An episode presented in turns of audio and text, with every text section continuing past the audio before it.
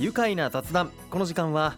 佐藤栄一宇都宮市長にお越しいただいております。佐藤市長こんにちは。よこんにちは。よろしくお願いします。ろしくお願いします。さて市長、はい。あっという間に2019年も過ぎました。過ぎましたね。早いですね、ねえ。1年振り返ってみると今年もいろいろな出来事があったと思いますが、市長ご自身にとって特に印象に残っている出来事など2019年はどんな1年でしたか？そうですね。まずはやはり台風ではないかなと思います、はい。10月に日本列島を直撃いたしました台風第19号によりまして市内においても観測史上最多の降雨量を記録いたしまして田川姿川流域を中心に浸水被害が発生してしまいました。はい。改めて被災された方々には心からお見舞いを申し上げます、えー市といたしましてもこれからも被災者の支援を継続してしっかりと努めてまいりたいと思います、えーまた、えーそのような状況の中で自主防災会や自治会そして消防団えー民間のボランティア団体そうした方々にはえー迅速な復興支援活動に取り組んでいただくなど心から感謝を申し上げたいと思います。改めて市民の皆様の強さやまたお互いを支え合う絆というものをはい。強く感じることができました、うんえー2つ目ですけどもスポーツの話題、えー3人制バスケットボールのお世界一を決定する 3x3 ワールドツアーファイナルが宇都宮市で開催されました、はい。えー世界に宇都宮の名前とか二荒山神社というものが連呼されましたので注目を浴びたんではないかなと思います、えー観客数でありますけども7万8000人でありました、えすごい大会に成長しています、ーはい。えーまた、えー宇都宮ブリッツェンがあ国内最高峰のツアーであります J プロツアーでえーチーム総合3位はい。という好成績を残しました、うん。まあ、宇都宮市にゆかりのある方々の活躍で幅広い分野で宇都宮の名が国内はもちろん、えー世界に発信できたんではないかなと思います。そうですね、はい。もう本当この番組でももういろんなね方々が宇都宮で活躍しててもう取り上げきれないぐらい、そうですね、はい、スポーツ選手でもいらっしゃいました。はいそして今年はまちづくりについても新たな取り組みが始まりましたね。そうですねえー宇都宮 JR 駅東口ですね。1月に野村不動産を代表とするグループであります宇都宮シンフォニーと事業契約を締結することができました、はい、えー2022年度には竣工、まあ、町開きということになりますけどもそれに向けましてコンベンション施設などの立地施設の設計に着手をいたしまして10月には一部施設の工事がすでに始まるなど着実に事業が前に進んでいます。はい、えまたもう一つ LRT でありますけどもやはり JR 宇都宮駅東側の工事が着実に進んでえーいます、えー宇都宮駅西側のえー LRT 延伸に向けたまちづくりの検討も合わせて進めているところですはい。本当未来のこの宇都宮の街の姿をはいもう想像するととってもワクワクしますよそうですね。さらに今年は宇都宮市が注目されたは盛り上がる話題もいろいろありましたね。そうですね、まあ、大谷でありますけども石の町大谷ここをやはりしっかりとした観光地に育てていこう、えー交流人口を増やしていこうということでどんどん発信をしていますがおかげさまで、えー観光客の入り込み者数も年々増えてるんですね。うん。当然そうなると渋滞車の渋滞というのも対応をしていかなければなりません、はい。そこで ICT で最先端のまちづくりを目指すスマートシティの取り組みといたしまして自動運転可能なグリーンスローモビリティの実証実験を行いました、はい。エリア内の回遊性が高まるということそして、えーお客様たちにとっても、えーストレスがなく観光地を楽しむことができるというような大家にだんだん変わりつつありまして、はい渋滞も減少をしています。また10月でありますけどもジャパンカップサイクルロードレースが今年も開催されました、はい。え観客数は13万2000人です、うん。まあ、台風第19号の被害がありましたのででしたえ一時は中止かと、まあ、いうことも危ぶまれましたが関係者の方々の大変なご協力をい。ただいて、無事開催することがあできました、またあの宇都宮市がですね地域ブランド調査のご当地グルメ認知度ランキングで1位を獲得したんですね。はい。まあ、これもあの素晴らしい出来事でありましてそうでした、まあ、うん未来都市宇都宮の具体化が着実に進むとともにその名がえー国内外に大きく取り上げられたという1年でありました。はい。SNS を見ていてもええ国内だけでなくもう本当世界中にね広がっている気がします。フランスに行った時もですね、ジャパンカップって言ったら宇都宮って言ってくれたんですよね。ああ嬉しいすごいなと思ってびっくりしました。本当はい宇都宮の名前が世界中に広がっているなというふうにね、思います。そしてね今お話の中にもありました、はい。未来都市宇都宮を推進するために他にはどのような取り組みをしたのでしょうか、はい。えーまずはですね子育て教育学習の分野の中で待機児童の解消ですね。保育の供給体制の拡充や保育士さんの着実な確保によりまして宇都宮市は3年連続で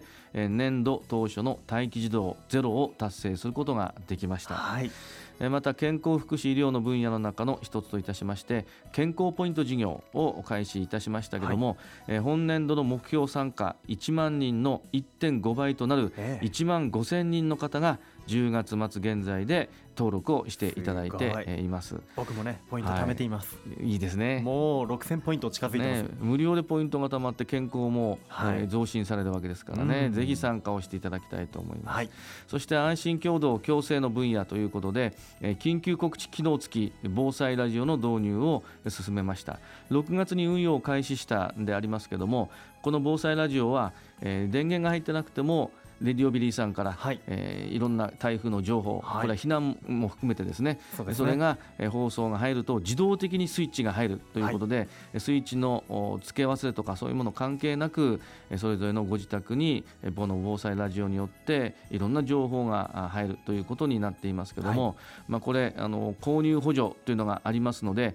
11月の時点で今年度目標の500件はもう突破しちゃったんですね。はいこれで安全安心につながるわけですから、はい。ぜひあの活用していただきたいと思います。はい。また産業環境の分野では SDGs の推進ということでこの SDGs というのはえ持続可能な開発目標のことですけども経済社会環境をめぐるさまざまな課題に対する取り組みが示されてえいます、まあ、もったいない運動なんかと連動していただくと分かりやすいですし、はい。取り組みやすいと思うんですね、うん。水は大切にするあるいはゴミはなるべく出さないえそして教育をしっかりと受けるとかですね、まあ、そういうことが必要になります。宇都宮市はこの民間の調査で SDGs 先進度ランキングというのがあるんですが、はい。全国3位という評価をいただきました。うん高評価はい、さらに進めていくとともにエネルギーの地産地消というのをこれから今取り組もうと考えています。まあ、宇都宮市にはゴミ焼却施設があります。けども、はい。そこで大量の熱エネルギーができるんですね、うん。それを電気に変える、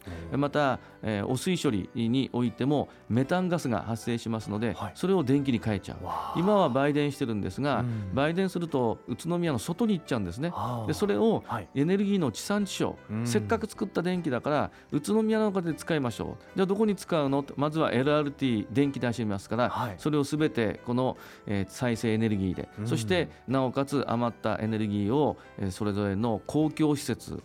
に使うええ。ということで、これからさらにそれを広めていって、うん。宇都宮の市民の皆さんから電気を買い取ったり、はい。そういうことも進めていきたいと今検討しています。はいみんながね過ごしやすい未来に向けはてさまざまな取り組みがこの2019年も行われてきたっていうことがねよくわかりました。次の世代ですね、うん。その次の世代のためにいい社会を作る未来都市宇都宮を作っていこうという考えです。はい、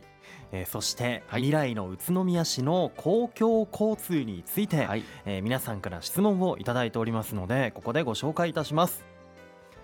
宇都宮に導入される地域連携 IC カードってどういうカードなの？